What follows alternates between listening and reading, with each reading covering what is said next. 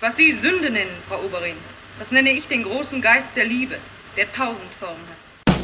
Tausend Formen Liebe, tausend Reveals und acht Tanzvideos. Wir sprechen heute über die OG Lesbian Love Story on the Big Screen, Mädchen in Uniform, und über acht mehr oder weniger nachtanzwürdige Viral Videos. Dazu haben wir wieder unseren ganz eigenen Reveal vorbereitet.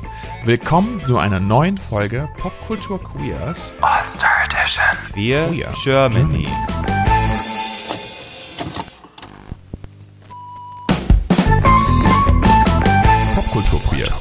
Lars. Und Julian.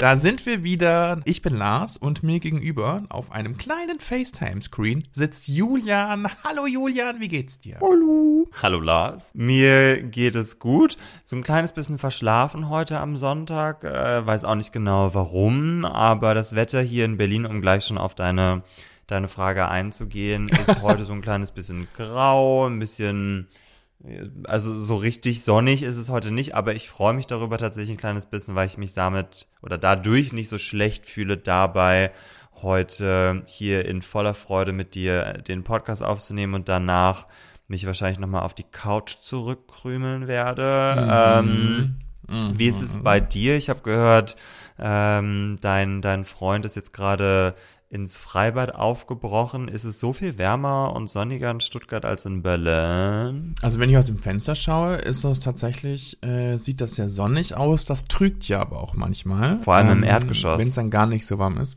Vor allem im Erdgeschoss. Ja, stimmt. Ich sitze hier in einer Erdgeschosswohnung ähm, und es hat 15 Grad hier drin. Ich trage lange Hosen und Socken. Und wenn ich jetzt rausgehe, ist wahrscheinlich dann doch wieder sehr warm, aber es ist jetzt auch nicht super heiß. Oh my god. Wir haben heute unser erstes kleines Jubiläum, nämlich ist es die zehnte Folge, die wir aufzeichnen. Ist das nicht schön? Tens, tens, tens across Spotify, Apple und wo auch immer ihr eure Podcasts hört. This is branding. Freust du dich auch so sehr? Hast du dir unsere ersten zehn Folgen so vorgestellt? Oh mein Gott, hatte ich eine Vorstellung äh, ob unserer ersten paar Folgen. Also ich, äh, du hattest ja schon leichte Podcast-Erfahrung vorher. Für mich war das ja gänzlich neu, war bis zu diesem Zeitpunkt nur Konsument und kritischer Rezipient. Also mir macht's weiterhin sehr, sehr viel Spaß. Ich habe, glaube ich, unterschätzt, wie viel Work Work auch in einen Podcast einfließt, insbesondere weil wir uns ja gedacht haben, hey, äh, warum analysieren wir noch jede Woche einen Film und packen das noch oben drauf? Äh, womit ich nicht sagen will, es macht keinen Spaß, also es macht sehr, sehr viel Spaß. Aber es ist schon auch auf jeden Fall a whole lot of work. Aber I'm living for it. I'm living. Wir haben auch in unserer zehnten Folge viel vor natürlich. Wir befassen uns im Juli ja mit Queer Germany und deshalb geht es heute ähm, im ersten Teil dieser Folge um den Film Mädchen in Uniform von 1931. Wir reisen also fast 100 Jahre zurück. Später dann im zweiten Teil sprechen wir natürlich auch über RuPaul's Drag Race All Stars All Winners und da geht es heute um eine Social Media Dance Challenge und um Reveals auf dem Runway. Und da machen wir wieder, wie schon in der Lux Lux Lux Folge, als wir über den Ball gesprochen haben, unseren eigenen Reveal. Aber dazu später mehr. So, sollen wir anfangen? Hast du Lust? Yes! Sehr gut, dann sprechen wir über Mädchen in Uniform. Hit it up. Mädchen in Uniform ist ein Spielfilm von 1931. Regie führte damals Leontine Sagan und das Drehbuch schrieb Krista Winslow mit F.D. Andem nach dem Bühnenstück Gestern und heute von Winslow selbst. Der Film gilt als der erste überhaupt, der lesbische Liebe als Liebe darstellt und nicht nur platonisch oder freundschaftlich. Auch die Produktion damals war spannend und ungewöhnlich, denn keine einzige Rolle war männlich besetzt. Außerdem stammen Regie und Drehbuch ebenfalls von zwei Frauen. Der Film beginnt damit, dass die 14-jährige Manuela, gespielt von Hertha Thiele, in ein Internat für höhere Soldatentöchter gebracht wird. Manuelas Mutter ist bereits verstorben. Das Internat wird von einer Oberin nach strengem preußischen Vorbild geführt. Es gibt wenig Liebe und wenig zu essen. Wir Preußen haben uns groß gehungert. Soldatenkinder. Und so Gott will wieder Soldatenmütter. Was uns Not tut, ist Zucht und Ordnung, nicht Wohlleben und Luxus. Armut schändet nicht. Sie ehrt. Das ist wieder der Sinn des wahren Preußentums geworden, wie es früher gewesen ist. Lasst die anderen prassen. Sie werden es bereuen. Manuela hört von den anderen Schülerinnen schnell, dass es hier nur einen Lichtblick gibt. Das Fräulein von Bernburg, einer Lehrerin. Gespielt von Dorothea Wieck. Weißt du schon, in welchen Schlafsaal du kommst? Ja, Marga sagt zu Fräulein von Bernburg. Da bin ich ja auch. Na, da verliebe dich mal nicht. Warum denn? Ja, weißt du, fast alle Kinder hier, die schwärmen nämlich für Fräulein von Bernburg. Oh Gott. Die freundlichere Art von Fräulein von Bernburg kommt aber nicht nur gut an. Sie sind Vorgesetzte. Abstand müssen Sie halten. Wir müssen den Kindern das Elternhaus ersetzen. Die Mutter. Hier ist ein Gemeinwesen. Wahlverwandtschaften sind hier nicht am Platze. Das führt zu Schwärmerei. Disziplin ist die Hauptsache. Fräulein von Bernburg, es ist mir längst aufgefallen, dass Sie merkwürdig wenig Tadelstriche erteilen. Ich habe es nicht nötig, die Kinder zu bestrafen. Sie gehorchen mir auch so und lernen gut. Sicherlich eine der wichtigsten und bekanntesten Szenen aus dem Film ist, als Fräulein von Bernburg die Mädchen ins Bett bringt und jeder einen gute Nachtkuss auf die Stirn gibt. Alle Kinder sitzen aufgeregt im Bett und freuen sich darauf, endlich selbst an der Reihe zu sein. Als Manuela dran ist, fällt sie der Erzieherin erst um den Hals, dann bekommt sie als einzige einen Kuss auf den Mund. In einer späteren Szene im Büro von Fräulein von Bernburg haben die beiden einen weiteren intimen Moment. Und sie mir abends Gute Nacht sagen und dann weggehen und die Türe zumachen zu ihrem Zimmer. Dann muss ich durch die Dunkelheit immer auf die Türe starren. Und dann müsste ich doch aufstehen und rüberkommen zu ihnen. Aber ich weiß doch, dass ich das nicht darf. Und wenn ich dann denke, dass ich älter werde und, und fort muss aus dem Stift und dass sie hier bleiben und dass sie hier jeden Abend fremde Kinder küssen. Na, du hast aber Sorgen. Ich hab sie doch so furchtbar lieb. Und sie sind, sind immer so weit weg. Nie darf man ihr Zimmer betreten und mit ihnen reden und nie ihre Hände nehmen. Na, Kind, nur nimm dich mal ein bisschen zusammen. Vergiss, dass du ein kleines Mädchen bist und sei ein guter Kamerad. Du weißt doch, dass ich keine Ausnahmen machen darf. Sonst werden die anderen Kinder eifersüchtig. Ich denke sehr viel an dich, Manuela. Später gibt es eine Theateraufführung an der Schule. Am gleichen Abend eskaliert die Situation noch. Die Schülerinnen trinken Punsch mit Alkohol und sind betrunken. Sie tanzen miteinander und haben Spaß. Manuela erzählt im Rausch, dass Fräulein von Bernburg ihr eines ihrer Unterhemden geschenkt hat. Soll ich euch was verraten? Ja. Hat mir was geschenkt. Ein Hemd. Und ich habe es an. Er hat den Schrank aufgemacht, mir ein Hemd gegeben. Soll ich tragen und an sie denken? Nein, Kinder, das, das hat sie gar nicht gesagt, aber und das musst ihr auch gar nicht sagen, das weiß ich doch. Ich bin ja so glücklich, denn ich weiß es ganz genau, sie, sie hat mich lieb. Wer denn? Fräulein von Bernburg. Die Oberin kriegt das mit und hat Meinungen. Ein Skandal! Manuela versteht gar nicht so recht, was los ist. Sie wird isoliert und darf keinen Kontakt zu ihren Mitschülerinnen haben. Es kommt zum Showdown zwischen Fräulein von Bernburg und Manuela. Manuela ist verzweifelt. Du sollst bis auf weiteres eingesperrt werden. Nicht wie im Gefängnis. Du sollst im Isolierzimmer wohnen. Manuela, von Rechts wegen hätte man dich aus dem Stift entfernen müssen. Frau Oberin hat sehr lange darüber nachgedacht, ob es nicht das Beste wäre. Aber es soll hier noch einmal Gnade vor Recht ergehen. Fräulein von Bernburg, werde ich, werde ich Sie besuchen dürfen? Das nicht, Manuela. Aber, aber Sie werden mich doch nicht verlassen. Es ist besser für dich. Ich soll Sie niemals wiedersehen? Das überlebe ich nicht. Manuela, was sind denn das für große Worte? So etwas soll man nicht einmal denken, geschweige denn sagen. Du musst zur Vernunft gebracht werden. Du musst mit allen Mitteln der Strenge geheilt werden. Geheilt? Wovon denn? Du darfst mich nicht so lieb haben. Warum? Du musst jetzt gehen. Ich muss gehen. Adieu, liebes Fräulein von Bernburg. Manuelas Naivität trifft auf das harte und homophobe Regiment der 1920er Jahre, in denen der Film spielt. Sie soll trotzdem nochmal verschont bleiben. Im Gegensatz zum Fräulein von Bernburg, die nochmal Besuch von der Oberin bekommt. Von Ihnen stammt der Geist des Aufruhrs.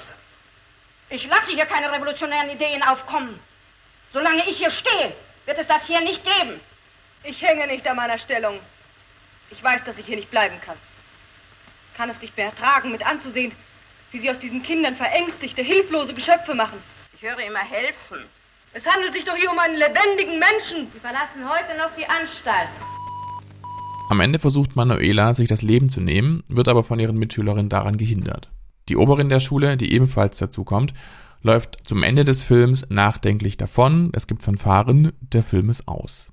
Julian, wie fandest du den Film denn? Ich äh, mochte den Film sehr, sehr gerne. Mhm. Äh, mir ist ja schon mal, ähm, wie einige scheinbar dieser dieser Filme, die wir hier besprechen, auch während meiner Zeit des Studiums begegnet. Da hatte ich relativ zu Beginn eine, ein Seminar zum Thema so Geschichte der queeren Filmgeschichte Deutschlands. Und damals bin ich äh, da natürlich auch schon über Mädchen in Uniform gestolpert, beziehungsweise äh, wurde gestolpert von, von meiner von meiner Dozentin. Und genau, also er gilt ja für, für sehr, sehr viele auch als äh, so der erste äh, lesbische Film, obwohl es dann wiederum auch Stimmen gibt, ähm, dass es die Büchse der Pandora ist, der zwei, drei Jahre davor rauskam, dieser Stummfilm, den ich auch im Studium geschaut habe, der, den ich aber wirklich äh, sehr, sehr zäh fand. Die Geschichte des Filmes ist, äh, wie ich finde, auch sehr, sehr spannend, weil er kam ja, kam ja 31 raus, äh, basiert ja auf diesem Theaterstück, das, äh, ja, wo ja auch Leontine Sagan oder Leontine Sagan, äh, da gibt's verschiedene Möglichkeiten, auch sie auszusprechen scheinbar. Er hat sie ja auch Regie geführt, hat auch viele, viele der Schauspielerinnen aus dem aus dem Film mitgenommen und äh, genau, also anderthalb, anderthalb Jahre später, äh, 1933, ging ja dann die, die Invasion der Nazis äh, in Deutschland dann auch los und da sind viele der, der ähm, Beteiligten dann tatsächlich auch ins Ausland geflohen. Also die, mhm. die Hertha Thiele, die die Manuela gespielt hat, ist in die Schweiz geflohen, weil sie sich da dagegen geweigert hat, Nazi-Propaganda zu machen.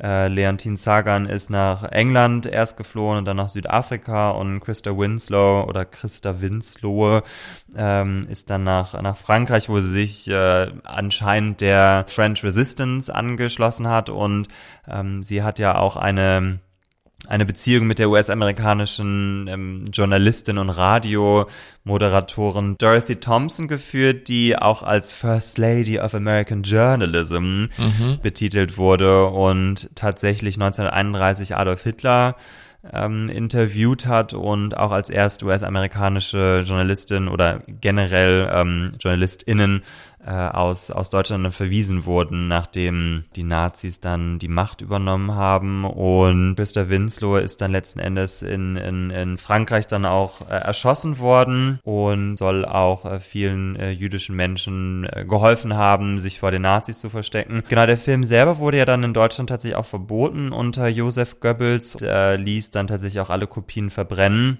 Und glücklicherweise hatte zu dem Zeitpunkt der Film schon international auch für, für Aufsehen gesorgt. Und äh, Legend has it, dass Eleanor Roosevelt, die damalige First Lady der Vereinigten Staaten, ein großer, großer Fan des Filmes war und war äh, scheinbar auch daran beteiligt, dass dieser Film in den USA überhaupt gezeigt werden durfte. Über Eleanor Roosevelt wird ja auch gesagt, dass sie mindestens bisexuell, wenn nicht sogar lesbisch war, was natürlich ihr Interesse an Mädchen in Uniform durchaus erklärt. Dann ähm, soll dieser Film für ein paar Jahre dann tatsächlich auch verschwunden sein und in den 70er, 80er Jahren haben sich dann Feministinnen und queere Frauen ihn oder haben ihn dann quasi wieder für sich entdeckt auch und mittlerweile genießt er wirklich auch einen auch einen ziemlichen Kultstatus, äh, sei es filmhistorisch. Also ich habe auch in Vorbereitung auf diese Folge heute mir ein, zwei, drei Podcasts angehört und äh, äh ein, zwei davon waren queer, ein anderer war waren einfach so ähm, heterosexuelle Männer, die sich der Filmgeschichte widmen und die haben gleichermaßen darüber berichtet, wie relevant er ist, sowohl für die Darstellung queerer Menschen als auch überhaupt filmhistorisch, weil 1931, da fing es gerade überhaupt erst langsam an mit, ähm, mit Tonfilm und äh, der ist ja wirklich auch sehr, sehr, sehr schön gefilmt. Wie ich finde, ich, ähm, du magst ja, glaube ich, alte Filme nicht so gern. Ich bin ja großer Fan von, von dieser äh, ruhigen Art, auch äh, von dieser ruhigen Erzählart. Der Film ist ja, äh, spielt ja in den 20ern, aber wurde in den 30ern gedreht und es war ja zur, zur Zeit noch der Weimarer Republik, ähm, wo es insbesondere in Berlin für, für queere Menschen etwas offener war und äh, ein Artikel, den ich äh, gelesen habe, nannte ihn oder nannte Berlin die Lesbian Capital of the World zu dieser Zeit, was ich schon wirklich sehr, sehr spannend finde. Tatsächlich soll dieser Film auch äh, während des Nazi, während des Nazi-Regimes gar nicht mal ausschließlich oder gar nicht mal primär wegen dieser Homoerotik äh, da seine Probleme bekommen haben, sondern eher, weil es dieses Preußentum und dieses sehr autoritäre ähm, Leitbild kritisiert. Und das finde ich auch, ähm, also dadurch ist der Film nochmal auf anderer Ebene auch einfach sehr sehr relevant. Und es gab dann nochmal ein Remake mit Romy Schneider in den 50ern. Ähm, der soll ein kleines bisschen zahmer gewesen sein. Tatsächlich ist es so, dass in dem Theaterstück Manuela letzten Endes äh, Suizid begeht und es gibt wohl auch eine eine Version des Filmes, wo der Film damit endet, dass sie ähm, Selbstmord begangen hat. Ähm, was natürlich sehr frustrierend ist, ob, der, ob, ob dieses Tropes des äh, Tragic Gays oder des Tragic Queers, weil Suizid von queeren Menschen im, in Film, Fernsehen, insbesondere auch aus den oder aus älteren, aus älteren Produktionen kennen wir ja nun wirklich sehr, sehr gut.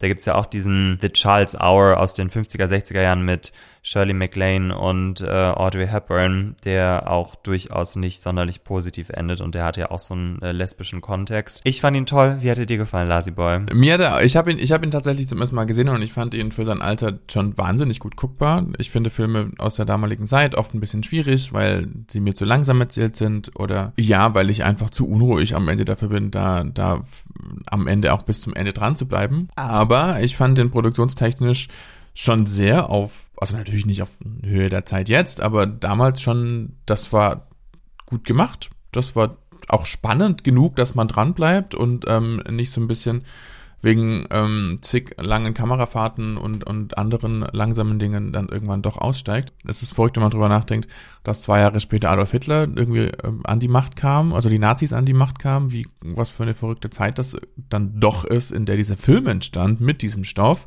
Es ist es natürlich alles nicht so super explizit, wie das heute wahrscheinlich wäre, aber es ist natürlich trotzdem wahnsinnig explizit für die damalige Zeit, weil ähm, es gab ja davor schon lesbische oder in irgendeiner Form gleichgeschlechtliche äh, Darstellungen, aber nie so wie hier. Und dass es ab dem Zeitpunkt irgendwie noch 40 Jahre gedauert hat, ähm, bis zu dem Film, den wir letzte Woche gesprochen hatten, nämlich der homosexuelle nicht der Homosexuelle, wow, ist pervers ja. ähm, von Braunheim. Das waren noch 40 Jahre, das ist absurd. Deswegen finde ich das irgendwie ganz spannend, dass ähm, Zärtlichkeit unter Frauen kann dann doch immer schneller mal als ähm, freundschaftlich oder mütterlich vielleicht jetzt irgendwie auch in diesem Sinne so runtergespielt mhm. werden, wohingegen Zärtlichkeit unter Männern eigentlich immer gleich so einen homoerotischen, homosexuellen äh, Subtext hat. Ich finde auch die, wir reden ja heute noch über ähnliche Themen, ne? Wir reden heute, heute ist es noch eine, eine Überraschung, wenn es einen Film gibt, der nur von Frauen gemacht wird. Ähm, heute gibt es noch wahnsinnig wenig lesbische Sichtbarkeit oder Repräsentation in Filmen, das kommt wahnsinnig wenig vor. Da ist jetzt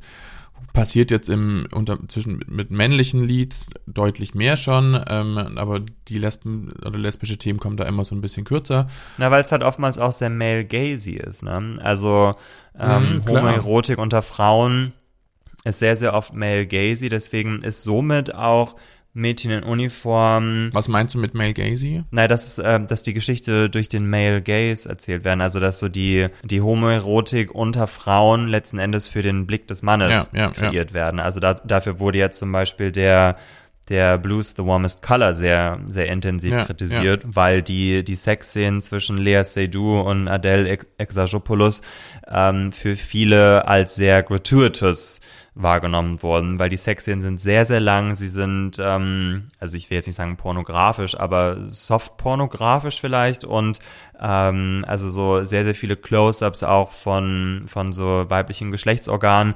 Und ähm, letzten Endes wurde dieser Film genau für diesen Male Gaze halt sehr, sehr intensiv kritisiert.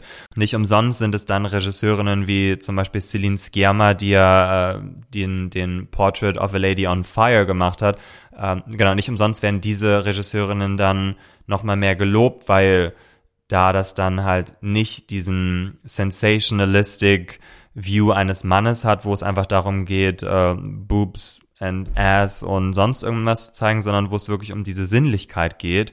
Und ähm, ich äh, würde sagen, dass Mädchen Uniform da auf jeden Fall der erste Film ist, wo eine Frau und also über, über Krista Winslow, also die äh, Drehbuchautorin, weiß man, dass sie eine queere Frau ist. Über Leontine Sagan wurde es ähm, zumindest gemutmaßt und also, dass da wirklich auch queere Frauen oder zumindest eine, eine queere Frau auch an der Produktion dieses Filmes äh, beteiligt war, finde ich, erklärt auch so diese, diese Sinnlichkeit, die der Film hat, weil ich finde, es hat halt nichts Reißerisches, sondern es ist sehr, ja, ja, voll. Es, äh, ist sehr sinnlich, es ist sehr, sehr, sehr soft, es ist mit sehr, sehr viel Mitgefühl und da war, also ich glaube, ein Mann, der diesen Film in den 30ern gemacht hätte, hätte den wahrscheinlich nicht so gemacht, obwohl natürlich da der Karl Fröhlich, ähm, ein etwas bekannterer Regisseur aus dieser Zeit ähm, da als Produzent ähm, mit beteiligt war, aber letzten Endes ist es halt wirklich der, der Film von Sagan.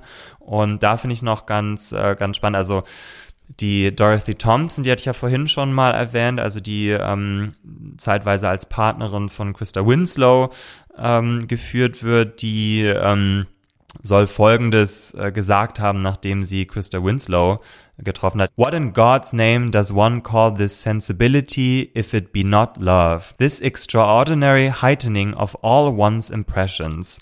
This intensification of sensitiveness. This complete identification of feeling. I was Manuela, as she is Manuela. And everything that has happened to her has, in essence and other circumstances, happened to me. This incredible feeling of sisterhood.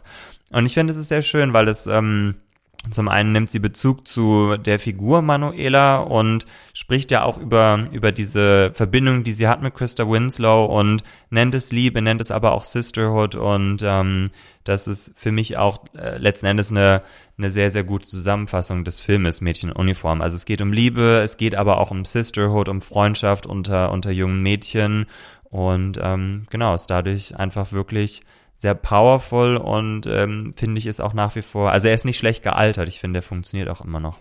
Sehr, sehr gut. Total, total. Er ist auf YouTube zu finden, in der, in einer restaurierten Version auch, also es ist auch qualitativ recht hochwertig. Hm. Und ähm, da ist auch das Remake zu finden, wenn das irgendwie noch interessant wäre, wenn man das vergleichen möchte. Ist auf jeden Fall alles da und eine super spannende Geschichte und ein wichtiger Film. Große Empfehlung. Schaut gerne rein. Sprechen wir also noch über Drag Race und diese Woche steht eine Branding Challenge an. Die Queens sollen nämlich Social Media Dance Challenge Videos basteln, ähm, die ihre eigene Marke betonen und dazu zu einem Song von RuPaul, große Überraschung, tanzen. Branding. Branding. Was sagst du zur Challenge? Also am Anfang dachte ich so, oh, this is gonna be boring again. Und auch als RuPaul reinkam und meinte so, einen meiner Legendary Songs, dachte ich so, oh Gott, again. Wir haben ja noch nicht genug RuPaul-Songs gehört. Ähm, und auch dann, als es dann letzten Endes, also es gab ja dann wirklich nur so einen ganz, ganz kurzen Zusammen, Zusammenschnitt von den, von den Dreharbeiten quasi dieser Social Media Challenges. Und da äh, haben sie ja, glaube ich, eher so boring Outtakes genommen. Und da dachte ich so, oh Gott, das wird, das kann ja wirklich nur furchtbar werden. Aber ich fand es tatsächlich letzten Endes doch sehr, sehr unterhaltsam. Ich habe das, glaube ich, nicht so richtig verstanden, was die machen wollen oder was es soll. Ich habe dann auch, als dieser Zusammenschnitt dann kam mit den Dreharbeiten, war ich ein bisschen verwirrt, weil es auch irgendwie alles ein bisschen anders aussah als sonst. Also hm. üblicherweise stehen sie ja vor einem Greenscreen rum und dann gibt es irgendwelche Stockfotos von Diskokugeln und keine Ahnung, Party-Situationen äh, im Hintergrund und so. Das sieht immer so ein bisschen ramschig aus und ich fand auch, dass es äh, anders aussah, das stimmt schon, aber moderner, fand ich. Dieses Weiß und so, das war schon irgendwie ein fresher Look. Irgendwie hatte ich fast das Gefühl, da war jemand ein anderer Regisseur. Irgendwie, irgendwie wirkt es, wirkt es für mich anders. Aber ich fand auch, dass es tatsächlich recht unterhaltsam war dann die mhm. Challenge an mhm. sich. Mhm. Das hat mehr Spaß gemacht, als ich am Anfang dachte. Und wie ich bin jetzt, ich, wir hatten schon kurz drüber gesprochen, wir sind jetzt beide nicht die großen TikTok-Dance-Video-Superfans. Aber egal, kommen wir zum Runway. Es ist direkt Runway Day und Schauspieler und Sänger Ben Platt ist Guest Judge diese Woche. Das finde ich sehr schön, den mag ich nämlich sehr gerne. Magst du Ben Platt? Bist du Fan? Bist du kein Fan? Ich äh, kenne tatsächlich nicht so viel mit ihm, weil ich habe mir dieses Dear Evan Hansen nicht angeschaut, weil die Kritiken so schlecht waren. Ich wollte gerade sagen, goldene, er ist nominiert für eine goldene Himbeere dafür. Ja, und ich habe mir auch das, äh, was ist das, The Politician? Ja. Das ist doch auch Ja. mit ihm da bei Netflix. Ja. Das habe ich mir Ja. auch nicht angeschaut, weil die Kritiken auch nicht gut waren. Und ich finde, dass Ryan Murphy ist für mich sehr, sehr Hit and Miss und auf Netflix ähm, soll er ja sehr, sehr viel Miss auch sein, deswegen habe ich mir das nicht angeschaut.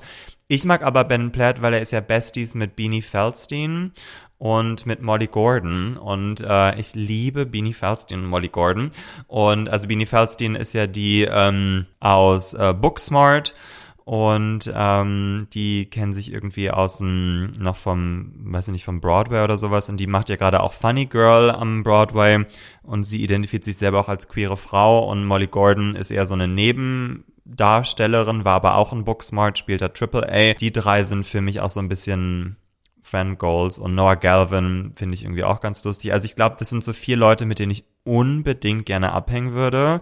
Und ich finde, Ben Platt ist auch wirklich ein lustiger Guest Judge. Ähm, also er bringt auf jeden Fall The Diva. Wir haben also eine Social Media Challenge und wir haben auf dem Runway das Motto What Lies Beneath. Die Queens sind dazu angehalten, viele, viele Reveals auf dem Runway zu machen und ähm, passend dazu haben wir uns überlegt, dass wir auch wieder einen eigenen Reveal machen, nämlich ähm, haben Julian und ich die Challenge und den Runway anhand von drei Kategorien unabhängig voneinander bewertet mit Punkten von 1 bis 8. Genau, die Kategorien, anhand der wir judgmental sind, ist zum einen, äh, wie gefällt uns der Look, also der, der Reveal Runway Look.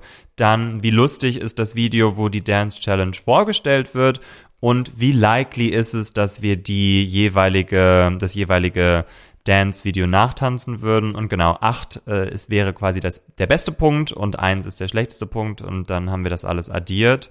Und dann hat dein Freund Paul von uns dieses Mal die E-Mails bekommen und Richtig. die E-Mails sitzen jetzt gerade bei uns im, im gemeinsamen E-Mail-Fach, das wir haben und wollen geöffnet werden. Genau, genau, genau. Dann würde ich sagen, wir öffnen nach und nach diese E-Mails. Du fängst an mit E-Mail Nummer 8 und dann sprechen wir drüber, wie Platz 8 und wir sprechen dann drüber, wie wir bewertet haben und warum. Oh my god, are you excited? I am so I fucking am. excited. Oh my god, you better work, cover girl, work it girl. Es ist kein achter Platz da. Also haben wir wieder einen Toy. Dann Würde ich- Nummer 7. Drumroll. Auf Platz 7 ist The Vivian mit 19 Punkten insgesamt. Uh, okay. Genau. Ich habe ihr 8 gegeben. Das heißt, du hast ihr 11 gegeben. Ich fand sie, ihr Look war für mich tatsächlich der schlechteste von allen. Ähm, dem habe ich einen Punkt gegeben, weil ich finde, der saß nicht gut. Ich fand auch das Reveal, das war so, sie kam raus mit diesem Into the Woods Mantel. Also für mich ist es kein großes Reveal, einfach einen Mantel abzunehmen und darunter ein Kleid zu haben. Und dann wird ja aus diesem Kleid nochmal so ein Hosenanzug. Der saß so schlecht in der Crotch Area. Also I couldn't deal with it. Okay. Genau, ich fand ihre Video, äh, also vom Fun-Faktor habe ich ihm sechs Punkte gegeben, weil ich fand sie sehr entertaining, weil sie die ganze The Vivio, weil sie hat wirklich das mit dem Branding auch sehr gut verstanden. The Vivio, The Vivio.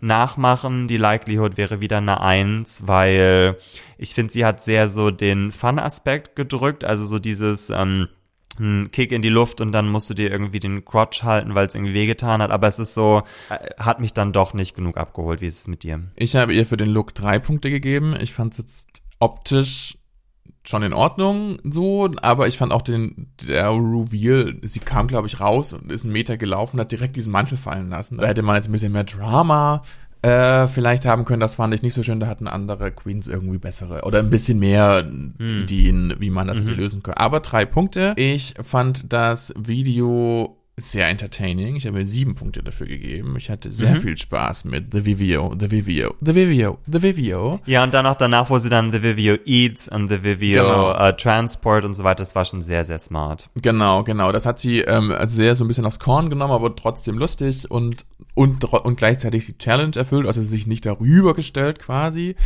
Aber ich habe für die Nachtanzbarkeit für meine eigene auch nur einen Punkt gegeben. Weil das ist zwar lustig, aber das ist jetzt vermutlich nichts, was man große Chancen hat, nachzumachen. Und es war auch kein Tanzen, weil letzten Endes rollt sie einfach nur auf dem Boden rum. Nein, das war noch nicht up to par mit anderen. Und war sie für dich dann aber auch in der Gesamtwertung die letzte? Nein. Okay. Bei mir nehme ich schon. Also sie war auch Echt? meine. Nein, ich habe eine schlechtere noch. Dann öffne ich jetzt E-Mail Nummer 6. Play 6. Uh, und es ist eine Doppelplatzierung. Once it. again, Raja und Shea Coulee. Nämlich haben beide Queens 22 Punkte von uns bekommen. Genau. Von mir hat Raja 11 Punkte bekommen und Shay 12. Von dir hat Raja auch 11 Punkte bekommen und Shay 10 Punkte bekommen. Mhm. Das, Richtig? das ist korrekt. Raja hatte den Pink Flamingo auf dem Runway, den Pink Flamingo Floral Gown, fleischfressende Pflanze Geschichte. Das war für mich Mittelfeld. Ich habe vier Punkte dafür gegeben. Das war in Ordnung, aber jetzt auch nicht so ganz meins, ehrlicherweise. Ich habe bei Raja immer auch, jetzt wenn Raja um die Ecke kommt mit den Gowns, es ist alles immer sehr Raja, aber es macht jetzt nicht so wahnsinnig viel mehr mit mir im Moment. Da war am Anfang der, der Überraschungsfaktor ein bisschen größer. Ihr Song ist Glamazon und sie singt, macht so eine Self-Love Affirmation, The Raja, der Tanz ist The Raja. Ähm, Habe ich ihr drei Punkte dafür gegeben. Das fand ich entertaining, aber jetzt nicht so lustig wie andere.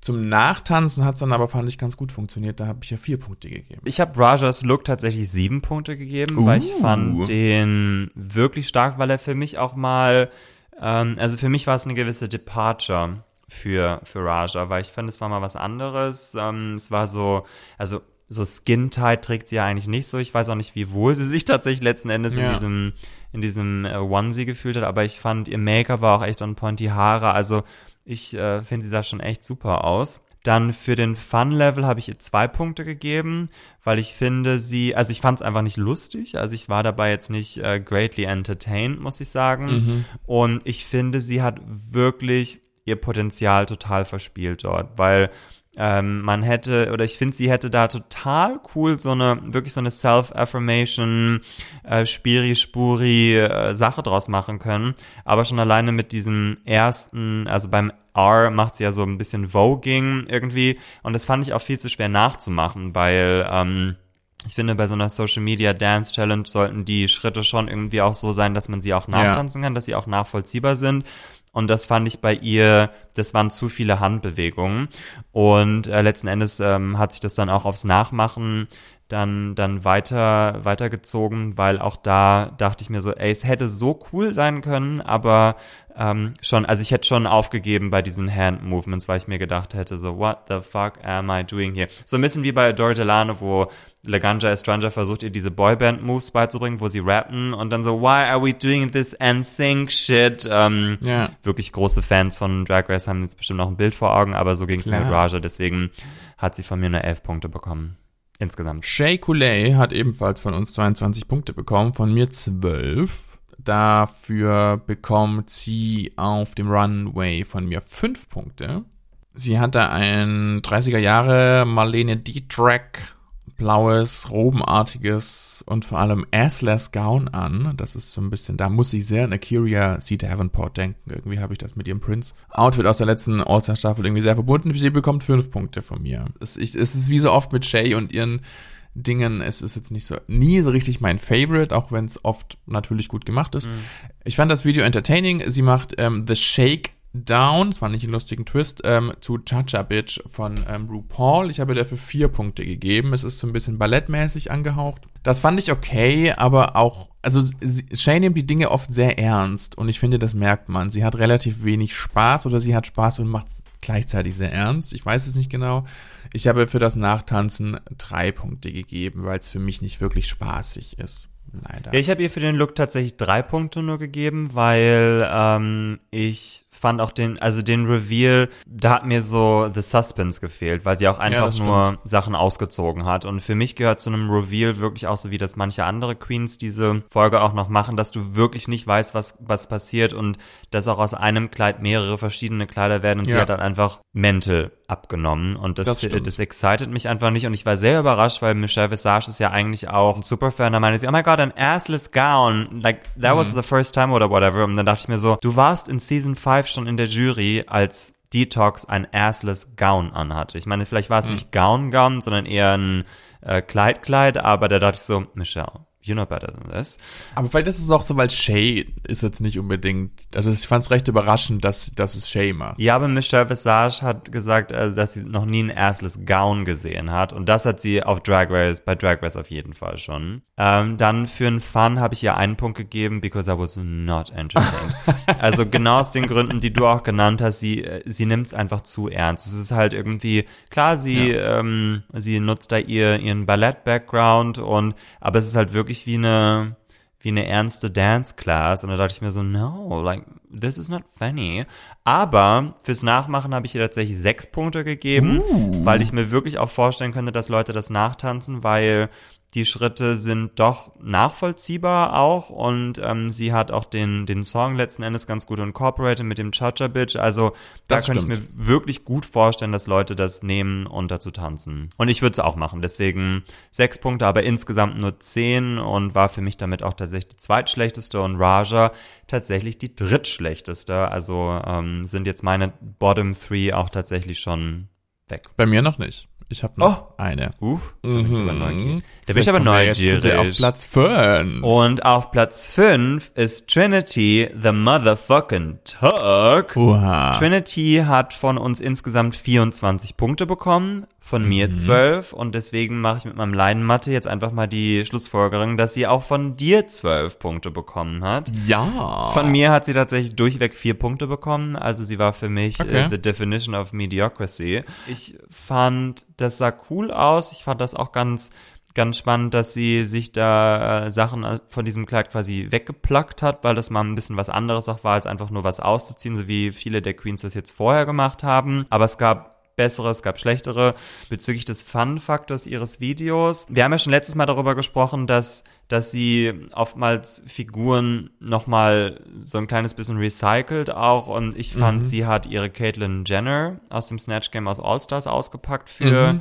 für ihr Video. Also so die Art, wie sie spricht und auch wie sie so ihren Mund bewegt. Das hat mir sehr, sehr viele Caitlyn Jenner Vibes gegeben. Ich fand es ganz lustig, weil sie, also, also ich fand es okay lustig, weil ja, zum einen macht sie das mit dem Branding ganz gut und dann sagt sie auch irgendwie, this is called branding, weil sie halt das Wort Tuck einfach sehr, sehr viel benutzt und Ja. ich fand das little wink, wink, nudge, nudge ganz lustig. Genau, in ihrem Video geht's ja darum, wie man, wie man tuckt. Das macht sie zu The Realness von RuPaul. Ich meine, das ist eine, ein Video, das man gut nachtanzen könnte, weil die Schritte jetzt nicht ähm, irrsinnig schwierig sind, aber ich sehe mich das nicht nicht unbedingt nachtanzen, aber auf jeden Fall eher als manche andere. Deswegen, also für mich war sie wirklich heute der, der Inbegriff vom Mittelfeld. Wie ist es bei dir? Bei mir ist ein bisschen anders. Ich habe ihren auf dem Runway nur einen Punkt gegeben. Ist aber vielleicht gar nicht, also das hat jetzt relativ wenig mit mir gemacht, das kann man schon sagen. Ähm, liegt vielleicht daran, sie war die letzte, die rauskam. Das heißt, man hat jetzt schon ein paar Dinge gesehen und mich hat ihr Look und ihre Art des Rue Wheels sehr an Bosco erinnert in Staffel 14 ähm, in der Ja. Talent Show. Ja, ja, ja. Macht Bosco nämlich auch so eine Floral Burlesque Geschichte und ich fand das sehr ähnlich. Ich meine, da kann jetzt niemand was für, weil Trinity kannte natürlich nicht, wusste nicht, was The Bosco, äh, was Bosco gemacht hat und so kann niemand was dafür. Mir war es am egalsten von allem, deshalb nur ein Punkt.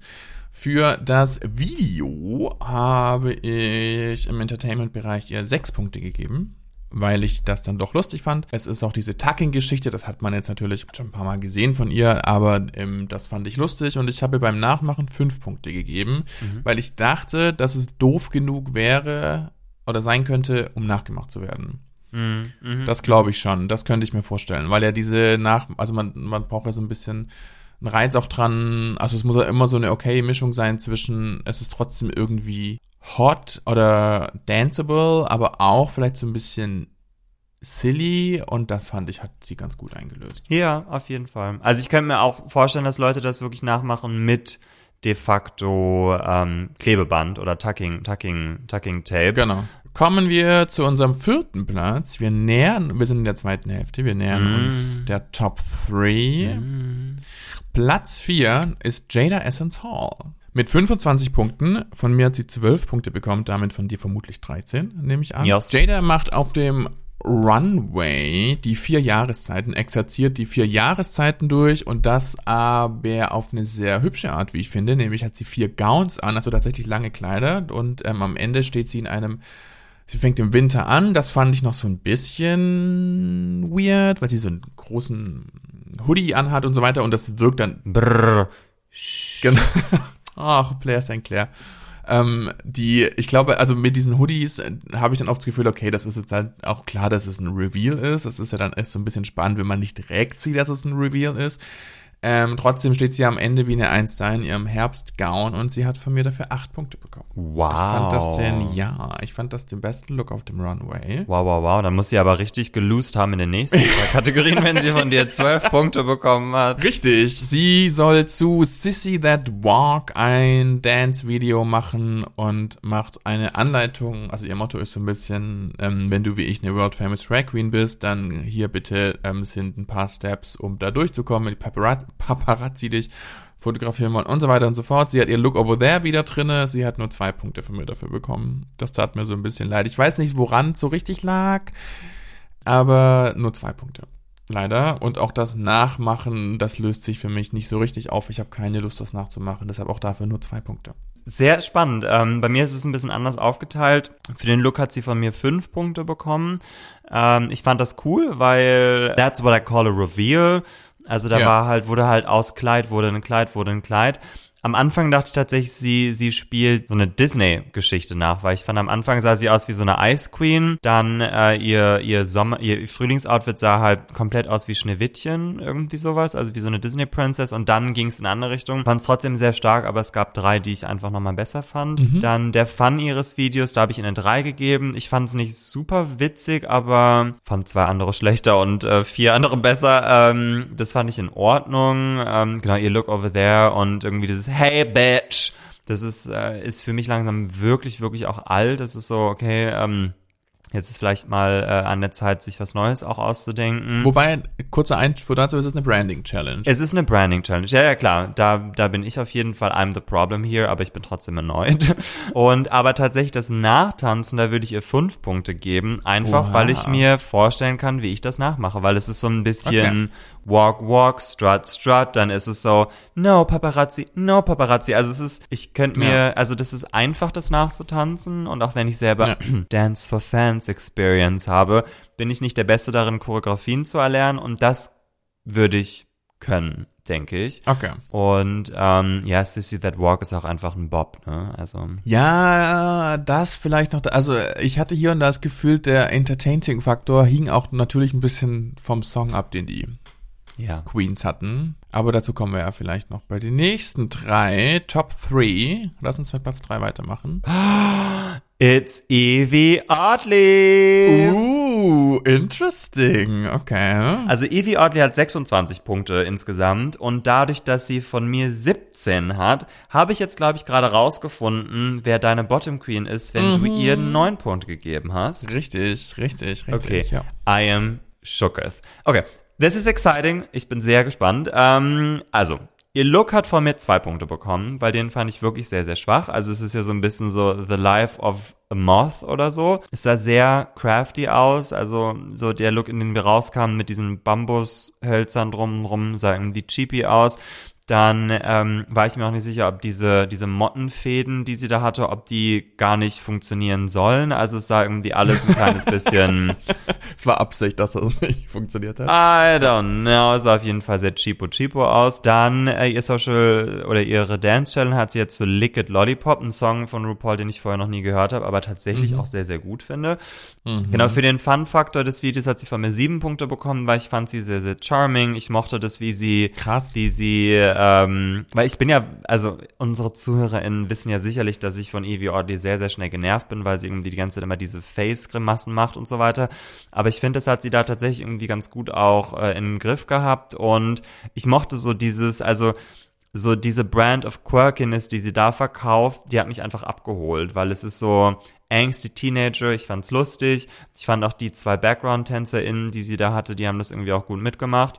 Ähm, genau, deswegen dafür sieben Punkte und fürs Nachmachen hat sie von mir acht Punkte bekommen. Also das wäre mhm. die, die ich nachmachen würde. Ich fand es auch mit den Lollipops gut und ich fand, der Song hat perfekt dazu gepasst und ja. ähm, das ist auch die, also die zum einen ich am ehesten nachmachen würde, aber wo ich mir auch vorstellen kann, äh, vorstellen könnte, dass das die meisten anderen auch nachmachen, weil das funktioniert einfach. Das hat ein, das hat ein Vibe, das hat ein Bob, das hat eine Identity, das Branding, also da war ich wirklich completely sold. Kann ich verstehen. Ich habe ihr für den Runway auch zwei Punkte gegeben, weil, weil sich das bei mir nicht so richtig aufgelöst hat. Bei der Challenge ist es ganz spannend, weil ich habe ihr einen Punkt für den Entertaining-Faktor gegeben. Oh. Das fand ich nicht so entertaining, obwohl der Song ganz gut war, aber dafür kann sie ja nichts. Aber ich habe ihr sechs Punkte gegeben für die Nachahmbarkeit quasi, weil ich das ziemlich super fand und ich auch das Gefühl hatte, das könnte tatsächlich was werden, das könnte mhm. gut funktionieren und das hat das Potenzial, dass man das wirklich macht. Sogar ich. Mhm. Ähm, sechs Punkte dafür. Also ein Punkt für Entertainment und sechs Punkte fürs Nachmachen. Mein letzter Platz trotzdem. Krass. Und mein zweiter.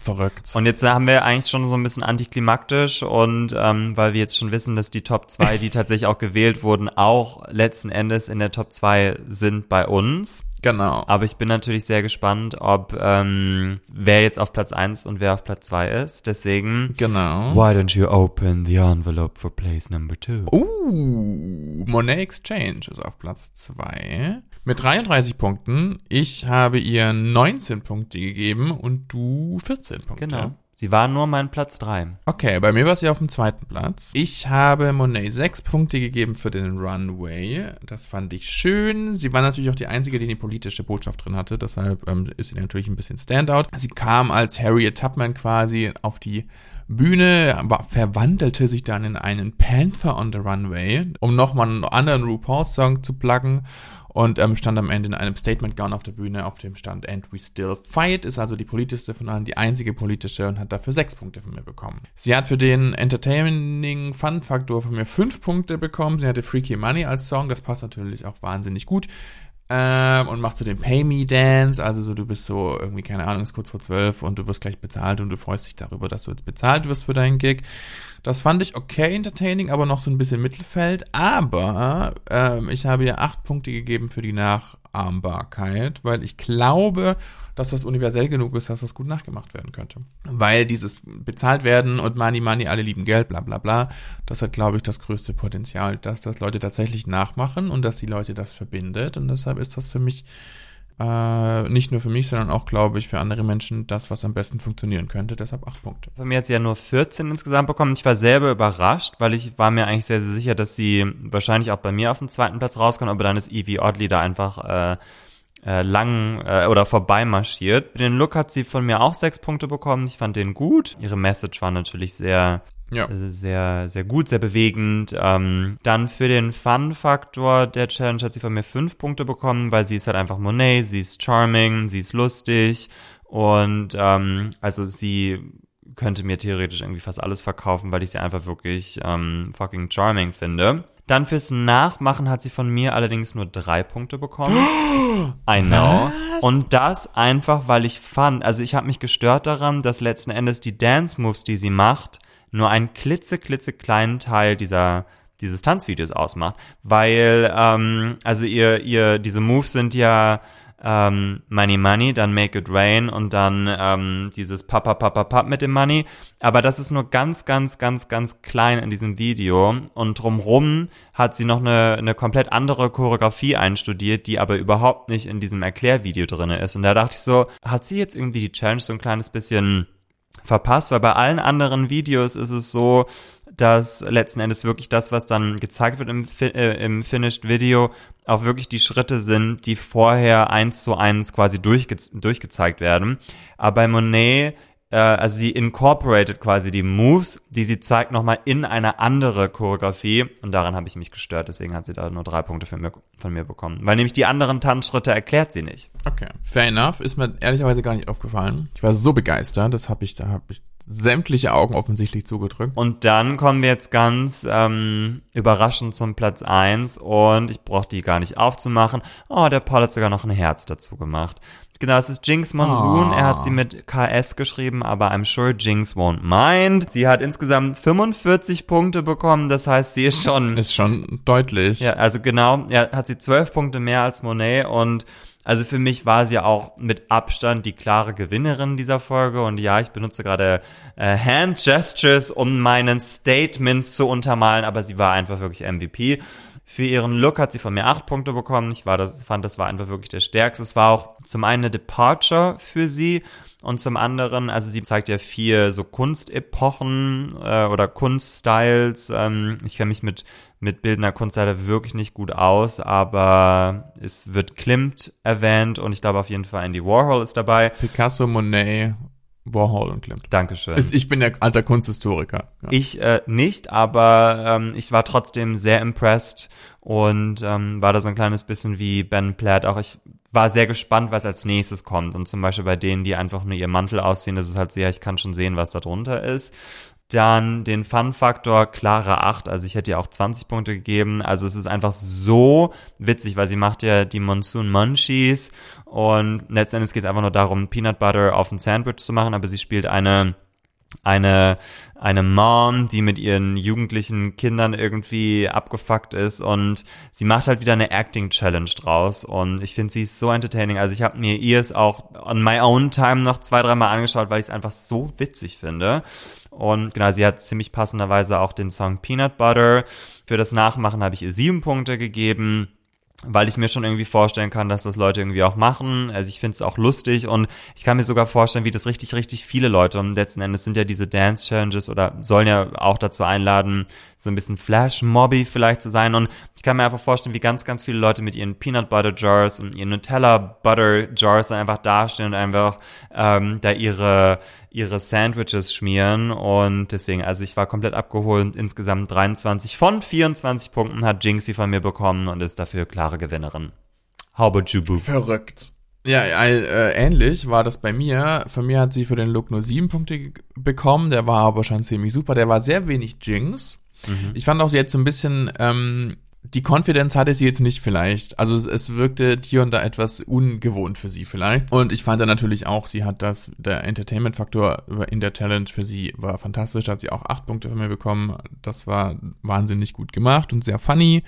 Und sie hat dann fürs Nachmachen sieben Punkte von mir bekommen. Weil ich glaube schon, also es ist auch wieder silly genug, dass es funktionieren kann. Alles gut, sieben Punkte.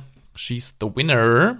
Und damit sind wir gleich auf mit ähm, den Gewinnern der Folge tatsächlich. Nämlich sind da auch die Top 2 Jinx und Monet. Mhm. Ganz genau. Und die beiden lip-sinken dann im Anschluss nicht etwa zu einem Song, sondern zum ersten Mal in der Geschichte der Sendung zu einer Szene aus Designing Women äh, einer Sitcom aus den 80ern, die hier unter dem schrecklichen Titel Mann muss nicht sein äh, lief. Mann muss nicht sein. Mann muss nicht sein. Mit NN. Eieiei. Ja, ja, ja. Doch, die 90er, genau. Von 93 bis 96, da gibt es eine sehr berühmte Szene. Ich kannte bisher nicht die ganze Szene, sondern nur natürlich das Zitat oder den Satz That's the night the lights went out in mhm. Georgia. Ähm, ein äh, Monolog aus der Serie von Dixie Carter S als Julia Sugarbaker. Wie fandest du das? Wie fandest du diesen Twist, dass das so war? Ich fand's super, weil dieses, äh, das Konzept der, der Lip-Sync-Songs ist irgendwie auch schon so ein kleines bisschen ausgeschöpft. Also, ich meine, letzten Endes ist es auch viel, viel anspruchsvoller, so Spoken Word. Ja. Ähm, ja. Weil da kannst du auch nicht so viel maskerieren, mas maskerieren, äh, masqueraden in, in irgendwelchen freaky Dance Moves, äh, sondern da musst du halt wirklich on point sein. Wenn du da einmal was vergisst, ist es, glaube ich, auch schwierig, wieder reinzukommen. Ich finde, beide haben es gut gemacht. Ich weiß nicht, ob jetzt unbedingt die Produzentinnen wollten, dass Monet dieses Ding auch gewinnt. Sie haben auf jeden Fall von ihr die stärkeren Szenen gezeigt. Aber ich, ich war total entertained. Also von Designing Women habe ich bisher nur gehört, weil auch Gene Smart da mitspielt und ich liebe Gene Smart. Aber habe jetzt total Bock, Designing Designing Women zu schauen, weil es ist ja wirklich auch eine, auch eine Kultshow. Ich fand's super. Ich hoffe, das machen sie jetzt häufiger auch in Zukunft. Ähm, genau, weil es einfach ein, ein, ein Format, das es jetzt schon wirklich sehr, sehr lange gibt, ein kleines bisschen auflockert. And I'm here for it. Total, total. Und Spoken Word ist auch ein großer Teil oder gibt's oft auf Bühnen, in Cl Nightclubs und so weiter, der Track-Geschichte. Und das fand ich schön. Ich fand auch, dass Monet die vielleicht etwas coolere war. Sie haben es beide gut gemacht, aber ähm, Monet war für mich schon auch die bessere. Ob da jetzt noch nachgeholfen wurde oder nicht, weiß ich nicht. Jedenfalls gewinnt sie und blockiert Raja. Mhm. Und damit sind alle jetzt mindestens einmal blockiert gewesen. Und Raja erfährt in der nächsten Folge das Secret of the Platinum Plunger. Ja, which is not in existence. Which is Maybe. or there. Is. Ja. Oder doch, genau, wir werden sehen. Und wir kommen zu unseren Popkultur, Queers, Momenten, Tipps und so weiter der Woche. Genau, mein Tipp diese Woche ähm, ist, dass, also es richtet sich dann wahrscheinlich primär an die BerlinerInnen, aber mein Tipp wäre oder ist das lesbisch-schwule Stadtfest nächstes Wochenende äh, mhm. hier in Berlin. Das äh, existiert ja schon seit, seit vielen, vielen Jahrzehnten und ähm, wird immer veranstaltet äh, ein Wochenende vor dem Christopher Street Day hier in Berlin und ist ja so im, im Nollendorf-Kiez um die Mottstraße. Es wird ja von vielen auch das Mottstraßenfest genannt. Und ähm, ich habe das jetzt die letzten Jahre, also bisher jetzt zwei Jahre konnte es ja nicht stattfinden wegen Rona. Aber davor habe ich es meistens dem Christopher Street Day tatsächlich auch vorgezogen, weil ich diese es hat so ein bisschen so einen persönlicheren Feel. Ich finde es auch ein bisschen eklektischer. Also da sind irgendwie Familien, da sind so die Leather Daddies.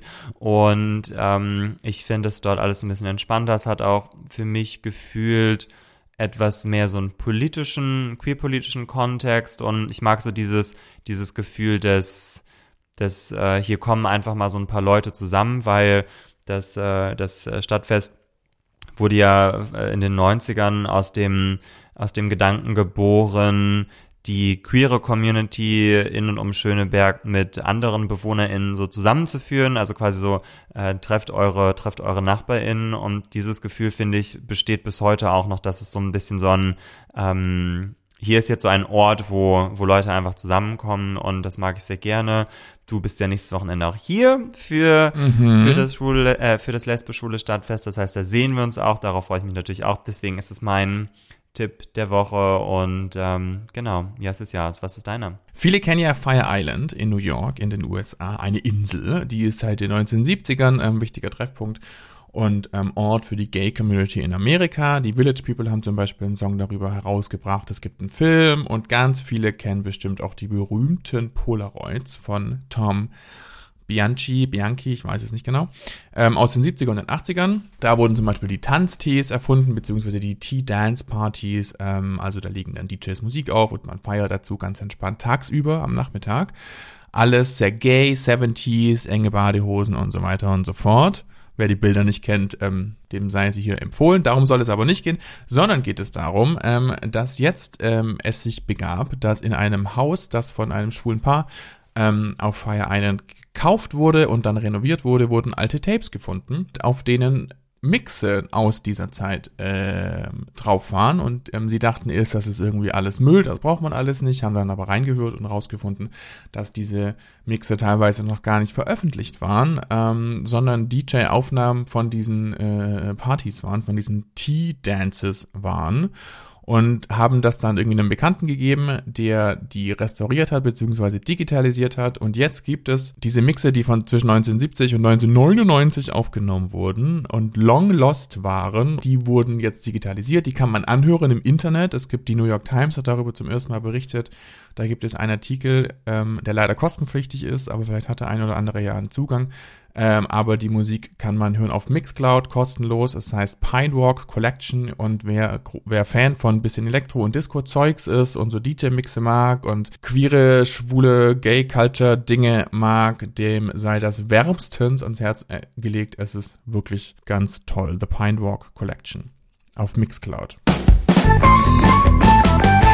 Nächste Woche geht's weiter. Wir sind am Ende angekommen. Ja, und da sprechen wir natürlich wieder über einen äh, wichtigen deutschen queeren Film. Und zwar ist es dieses Mal dann anders als die anderen aus dem Jahr 1919, an dem ja unter anderem auch Magnus Hirschfeld beteiligt war. Da freuen wir uns auf jeden Fall auch drauf, weil dieser Film hat ja eine, äh, ist äh, queerhistorisch, filmhistorisch ja auch wahnsinnig relevant. Und ein Stummfilm, das macht sich in einem Podcast natürlich gut. Bis dahin könnt ihr uns auf Instagram folgen unter Popkulturqueers. Ihr könnt uns auch E-Mails schreiben an Julian oder Lars at popkulturqueers.de. Subscribt gerne, lasst gerne Bewertungen zurück und vielleicht sehen wir ja die eine oder andere Person von euch auch auf dem lesbisch-schwulen Stadtfest. Sagt Hallo. Genau, habt eine schöne Woche. Bis dann. Tschüss. Kulturqueers. Kulturqueers.